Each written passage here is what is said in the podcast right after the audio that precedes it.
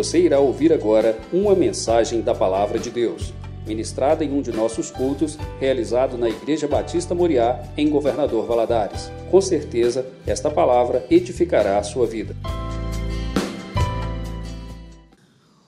Hoje eu gostaria de meditar com vocês sobre um tema coincidentemente, né, nós temos estudado sobre um desses personagens dos quais nós vamos falar nesta noite na EBD. Mas pensando no tema desta palavra de hoje, me veio à mente uma ave, o avestruz. Não sei se você já teve a oportunidade de ver um avestruz de perto. Ele é uma ave de porte grande, né, um, considerado, ele, ele, ele é uma ave forte, veloz. Lendo a respeito do avestruz, eu descobri que ele é capaz de correr até 65 quilômetros por hora. Eu nem sabia que ele tinha essa velocidade toda. Ele pesa entre 90 a 130 quilos. Ele é um animal extremamente resistente né, na sua força, capaz de carregar até uma pessoa adulta. Mas apesar desse porte todo, o avestruz é considerado o animal mais medroso que tem. Até uma borboleta pode assustá-lo.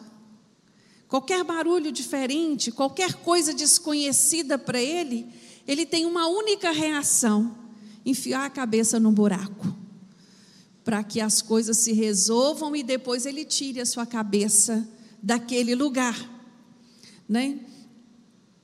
Quantos de nós às vezes não temos a vontade só de enfiar a cabeça num buraco? Confesso para vocês que nessa enchente eu tive essa vontade. Enfiar a cabeça num buraco e aguardar né, as coisas se resolverem. Mas a vida não é assim.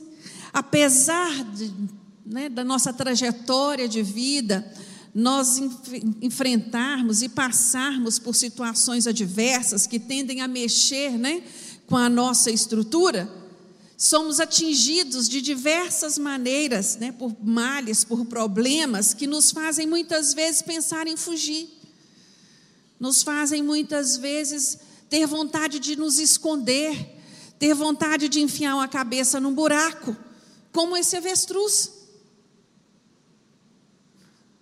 Conseguiu, né? Como esse avestruz. Muitos homens e mulheres de Deus registrados aqui na palavra do Senhor passaram por grandes aflições, por grandes conflitos, e, e, em alguns momentos, alguns deles pensaram em recuar, alguns deles pensaram se esconder, desejaram até a morte. Lembram de Jonas? Alguns passaram por essas, por estas situações diante do medo, diante da dificuldade, diante da luta. Nós vamos ler hoje três textos, três passagens distintas, mas que trazem relatos muito parecidos. E eu queria te convidar a abrir a sua Bíblia agora em 1 Reis, no capítulo 19. Vai ser a nossa primeira leitura, a partir do versículo 8. A palavra de Deus nos fala assim: Levantou-se, pois, e comeu e bebeu, e com a força daquela comida caminhou quarenta dias e quarenta noites, até Horebe, o monte de Deus. E ali entrou numa caverna e passou ali a noite. E eis que a palavra do Senhor veio a ele e lhe disse: Que fazes aqui, Elias? Eu amo essas perguntas que Deus faz na Bíblia. Como isso mexe comigo?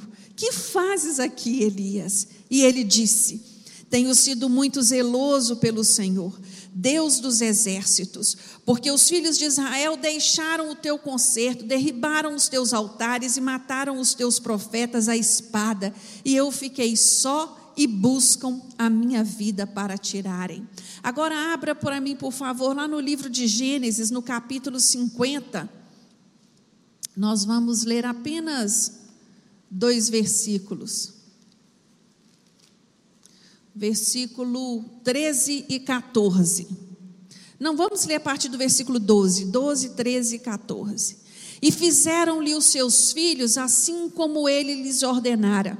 Pois os seus filhos o levaram à terra de Canaã e o sepultaram na cova do campo de Macpela, que Abraão tinha comprado com o campo por herança de sepultura, a Efron, o Eteu, em frente a. Depois tornou José para o Egito, ele e seus irmãos e todos os que com ele subiram a sepultar o seu pai, depois de haver sepultado o seu pai.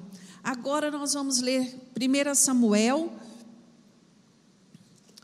capítulo 22, dos versículos 1 ao 5. Primeiro nós vimos falar da, da, da, caverna no Monte Oreb, agora da caverna em Macpela, e agora nós vamos ver em qual caverna se encontrava Davi. Então veio Davi a Nobe, ao sacerdote Aimaleque, e Aimaleque, tremendo, saiu ao encontro de Davi e disse-lhe: Por que vens só e ninguém contigo? E disse Davi ao sacerdote Aimaleque: O rei me encomendou um negócio. Não, desculpe, irmãos, estou lendo no capítulo errado perdão, é capítulo 22. Então Davi se retirou dali e se escapou para a caverna de Adulão. E ouviram-no seus irmãos e toda a casa de seu pai e desceram ali para ele. E ajuntou-se a ele todo homem que se achava em aperto, e todo homem endividado, e todo homem de espírito desgostoso. E ele se fez chefe deles, e eram com ele uns quatrocentos homens. E foi-se Davi dali a Mispa dos Moabitas e disse ao rei dos Moabitas: Deixe estar meu pai e minha mãe convosco, até que eu saiba o que Deus há de fazer de mim. E trouxe-os perante o rei dos Moabitas e ficaram com ele todos os dias que, a, que Davi esteve no lugar forte. Porém, o profeta Gade disse a Davi: Não fiques naquele lugar forte, vai e entra na terra de Judá. Então Davi foi e veio para o bosque de Erete. Amém? Fala com o Senhor. Senhor, fala comigo esta noite. Senhor, eu quero ouvir a Sua voz. Estou aqui na Sua casa porque sou necessitado de Ti. Senhor, fala comigo, no nome de Jesus. Amém. Esses três textos que nós lemos, esses três personagens, eles se deparavam em situações graves durante suas vidas, e nós lemos aqui o registro de Elias, no momento crítico, indo se abrigar numa caverna no Monte Oreb, nós vimos Jacó né, sendo levado para ser sepultado, aonde o Abraão havia comprado aquele pedaço de terra, e encontramos Davi. Cada um desses homens teve que enfrentar sua própria caverna. E as cavernas aqui registradas, elas são citadas em momentos muito específicos na vida dessas pessoas. Quando pensamos em caverna, o que vem à nossa mente é o quê? Um lugar sombrio, um lugar escuro, um lugar frio, um lugar onde habita bestas feras, um lugar nada aprazível. Mas na hora do desespero, nós chegamos a pensar que ali é um lugar adequado para se estar. Quando estamos com medo, perdemos a capacidade de avaliar, de enxergar um pouco mais além, perdemos o equilíbrio e a visão espiritual. Parece que nós temos um tipo de amnésia espiritual. Esquecemos quem Deus é. E hoje em dia não é diferente enfrentamos cada um de nós essas cavernas, estes momentos aonde queremos fugir de tudo e de todos, aonde nós queremos nos esconder. E nós devemos entender nesta noite que eu posso até ir para a caverna, mas na caverna há um tempo de aprendizado.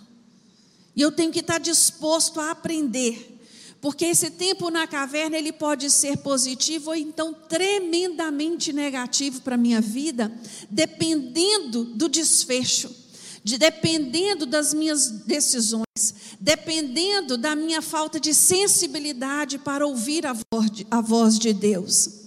Você talvez provavelmente esteja até se sentindo assim, como um avestruz, uma vontade de enfiar a cabeça num buraco sem enxergar nenhuma saída, nenhuma possibilidade, uma vontade de fugir e entrar numa caverna.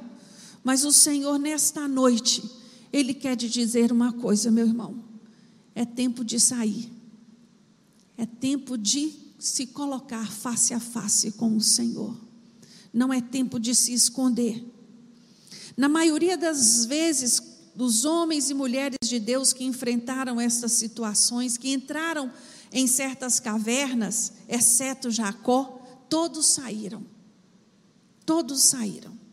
E meditando nesses textos, hoje eu gostaria de fazer uma analogia de cada uma dessas cavernas, tirando uma lição para a minha vida e para a sua.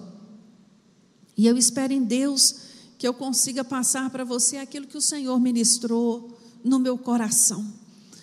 A primeira caverna que nós lemos foi a caverna no Monte Horebe, onde Elias se encontrava. Eu gostaria de dar um nome muito especial para essa caverna, a caverna do desespero. Vamos intitular assim. Elias, quando entra nessa caverna, ele buscava se esconder, se esconder de um perigo eminente, se esconder de uma ameaça que ele havia recebido de Jezabel, esposa do rei Acabe. Essa mulher havia matado vários profetas de Deus. E ela manda um recado para Elias, falando para ele que ela iria matá-lo. E ela fala assim: amanhã eu garanto que você será morto. Só de ouvir esta mensagem, Elias temeu pela própria vida e fugiu. E fugiu, e quando ele encontra essa caverna no Monte Horeb, ele entra nela, se sentindo ali acuado, se sentindo cansado, pressionado por esta ameaça. Quando nós olhamos para a vida de Elias e vemos todos os milagres que ele vive, chega a ser incoerente, chega a ser até impossível para nós entendermos ele passar por aquilo. Mas isso é normal, ele era humano. Isso acontece, não é algo impossível. Mas ali, naquele momento de medo, de desespero, né, o Senhor vem e fala com Elias. E o Senhor vai fazer uma pergunta muito direta a Elias: Elias, o que você faz aqui? Vocês acham que Deus não sabia o que Elias fazia ali? Sabia. O que o Senhor esperava era Elias reconhecer o momento em que ele vivia. Mesmo Elias sabendo quem Deus era, mesmo Elias vivenciado todo o poder e a manifestação de Deus na vida dele, mesmo entendendo que Deus é poderoso para salvar, libertar e curar, ele escolheu ir para a caverna. E o diálogo que ele tem com Deus, quando ele começa a falar, só sobrou eu. E, e, e, ali ele começa as suas lamúrias, né? na verdade, suas justificativas, porque estava né, naquele lugar. Fala muito para mim, para você, porque a palavra de Deus nos fala que caverna não é lugar do servo do Senhor. Quando o Senhor fala para ele: O que fazes aqui, meu servo? Irmãos, caverna do desespero não é lugar para o servo do Senhor. Eu posso até temer, eu posso até sentir desânimo, eu posso até passar por, pela angústia, mas eu não posso ficar nesse lugar de desespero, porque eu entendo que o Senhor, que o Deus que eu sirvo, ele é soberano. Ele reina sobre todas as coisas. Não precisamos temer as circunstâncias para saber que aquele que cuida de nós tem poder sobre cada uma delas. Eu preciso lembrar que Deus não nos deu um espírito de covardia, mas sim um espírito de fortaleza, amém? Para que nós possamos sair desses, dessas situações que muitas vezes nos encontramos.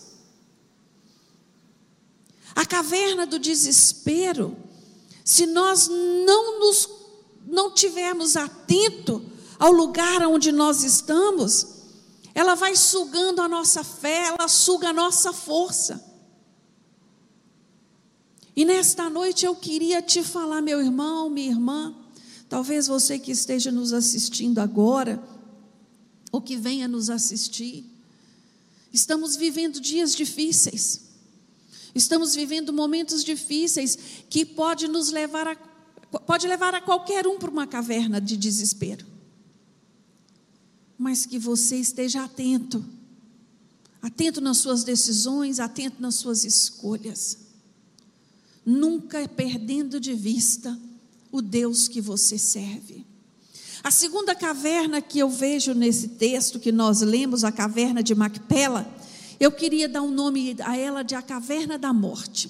Jacó, o terceiro patriarca, ele é levado para ali pelos seus filhos como ele havia direcionado como deveria ser, para ser enterrado, para ser sepultado. Era um costume daquela época enterrar os mortos em cavernas ou então em túmulos feitos em rocha.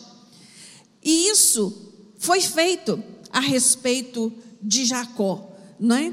Mas nós sabemos que nos dias de hoje tem muita gente viva dentro da caverna da morte. Pessoas que perderam a visão, pessoas que entenderam que não há mais saída para elas, que chegaram à conclusão de que os seus sonhos não valem mais a pena, pessoas que escolheram desistir na caminhada.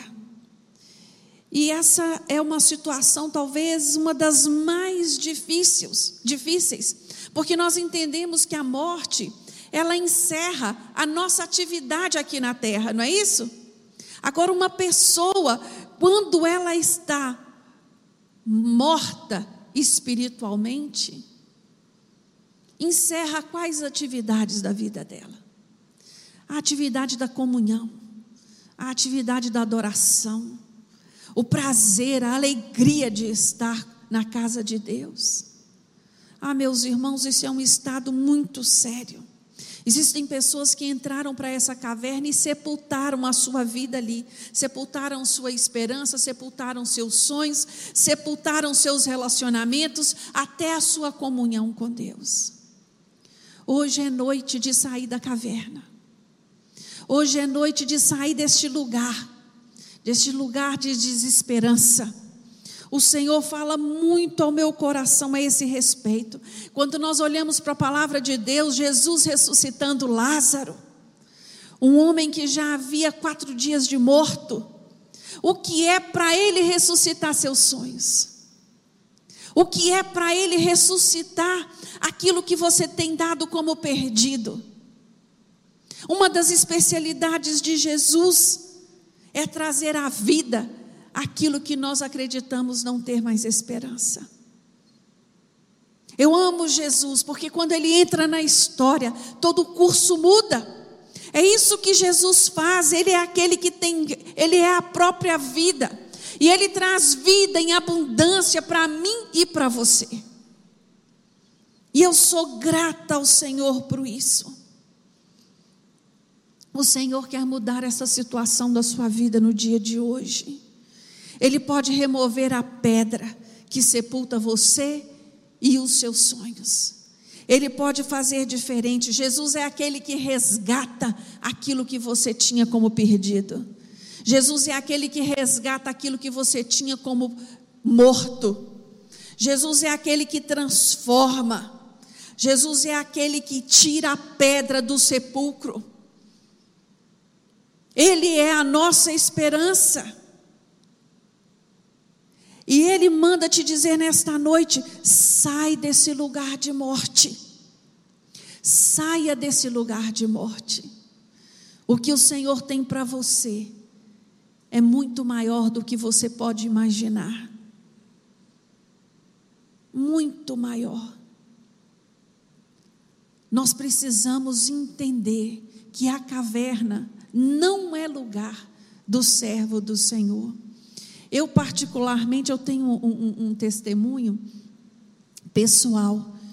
Quando eu vim de Belo Horizonte para Valadares, eu cheguei aqui na igreja falando com o Senhor no meu coração.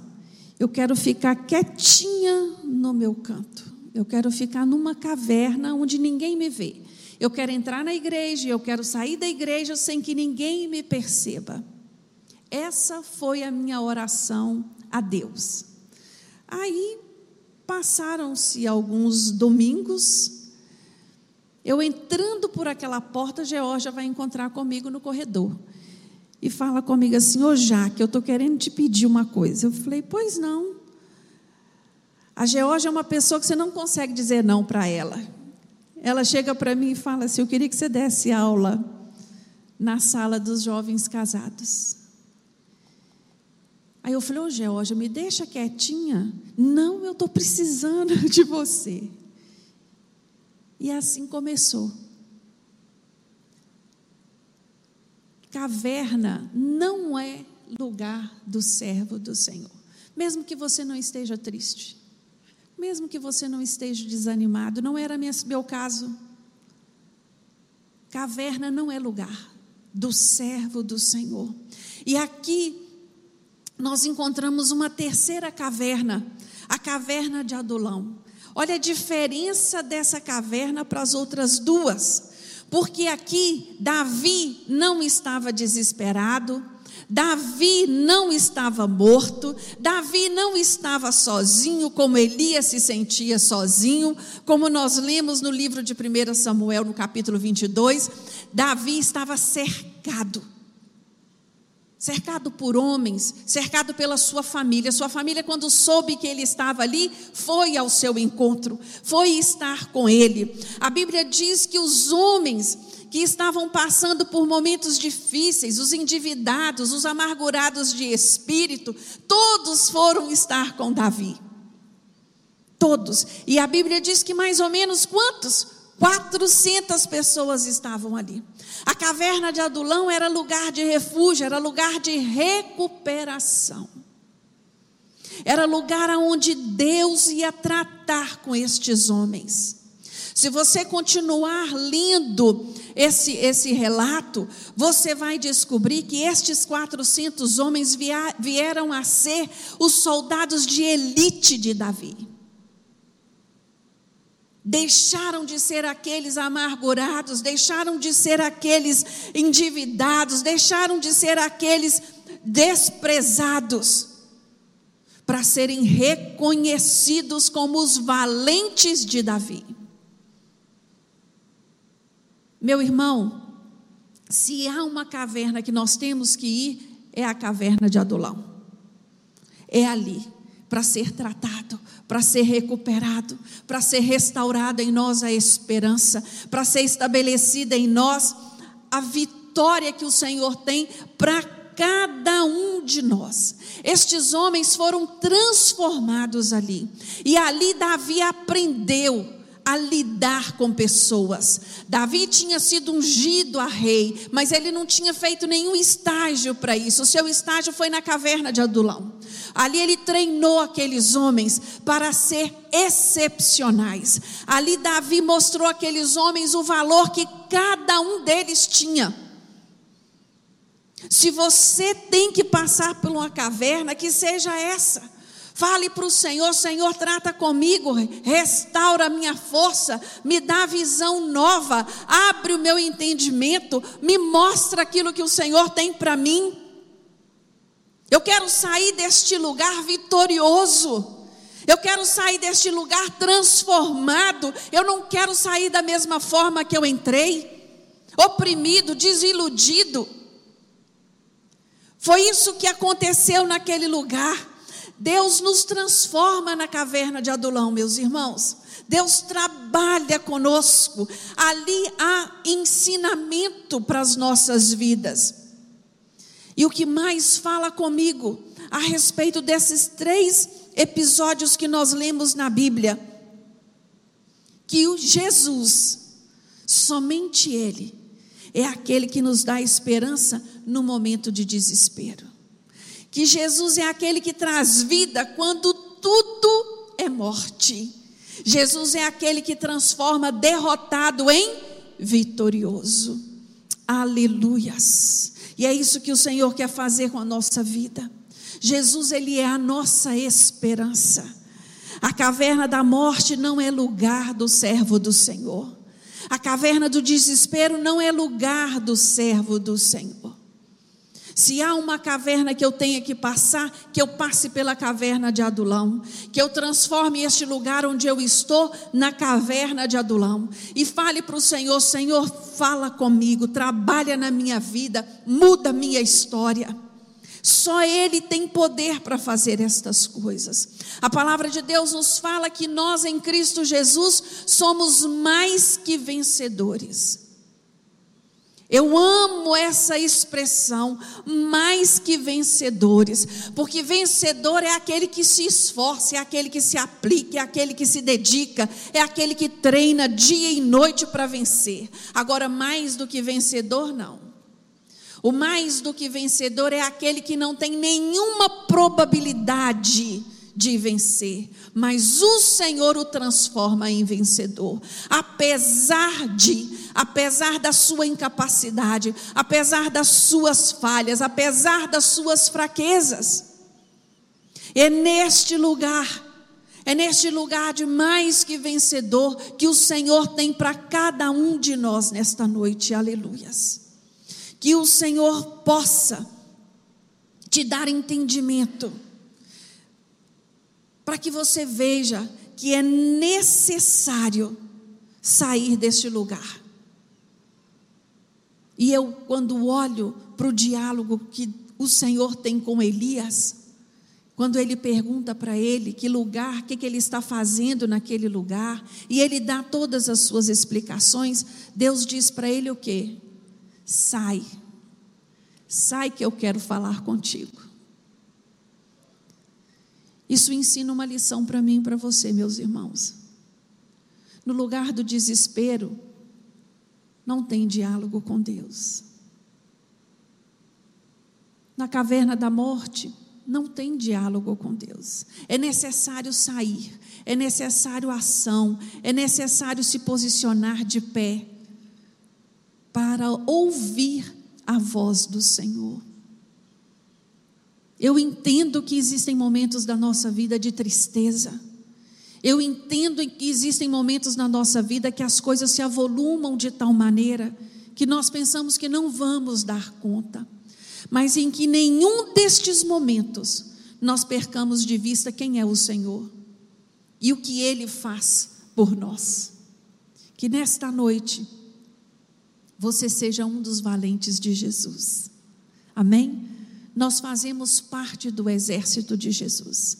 Que você seja um valente, que você saia deste lugar de derrota, de tristeza e lute e vença no nome de Jesus. Amém? Vamos ficar de pé? Que esta palavra ela possa gerar frutos na sua vida durante essa semana. Que você possa meditar nestes textos que nós lemos que o Espírito Santo de Deus possa ministrar no seu coração. E que você tenha entendimento de que Jesus, Ele é tudo para a nossa vida. Feche os seus olhos agora e fala com o Senhor. Fala com o Senhor o que você está fazendo neste lugar onde você se encontra. Se Jesus perguntar para você neste momento, Jaqueline, o que você faz aí? Que você possa ter não justificativas vãs para Deus, mas que você possa ter motivos para declarar a vitória do Senhor sobre a sua vida. Senhor nosso Deus, nós te louvamos e te damos graças, meu Deus, por todo o bem que o Senhor tem nos feito. É maravilhoso estar na tua casa, é maravilhoso te louvar, é maravilhoso meditar na tua palavra, é maravilhoso ter a oportunidade de ofertar na tua casa, mas nada se compara, Senhor, às tuas promessas para a nossa vida. E nesta noite, meu Deus, eu quero apresentar cada um dos teus filhos que estão aqui neste templo e aqueles que nos ouvem. Ah, Deus, o Senhor conhece, o Senhor conhece o coração de cada um deles, o Senhor conhece o estado da alma de cada um deles. E eu lhe peço nesta noite, meu Deus, envia consolo, envia renovo que vem do alto, envia esperança, envia força para sair deste estado, meu Deus, de tristeza, de desânimo, de derrota, no nome de Jesus. Ah, Deus, que não só na minha vida, mas na vida de cada um dos meus irmãos. O Senhor possa promover o ensinamento que o Senhor tem para nós nestes momentos de dificuldade, nestes momentos de luta. Deus, eu te louvo, meu Deus, por todo o cuidado que o Senhor tem dispensado a nós, apesar das dificuldades, apesar dos empecilhos, apesar dos problemas diários. O Senhor tem nos feito mais do que vencedores a cada dia, aleluia. Por isso, meu Deus, eu te peço nesta noite, dê ordem aos teus anjos a favor da vida dos teus filhos, que eles possam declarar a vitória na vida deles nesta noite, que eles possam profetizar do teu poder e da tua graça. Em nome de Jesus nós oramos, Senhor, e damos graças. Amém. Deus abençoe o resto da sua noite. Amém.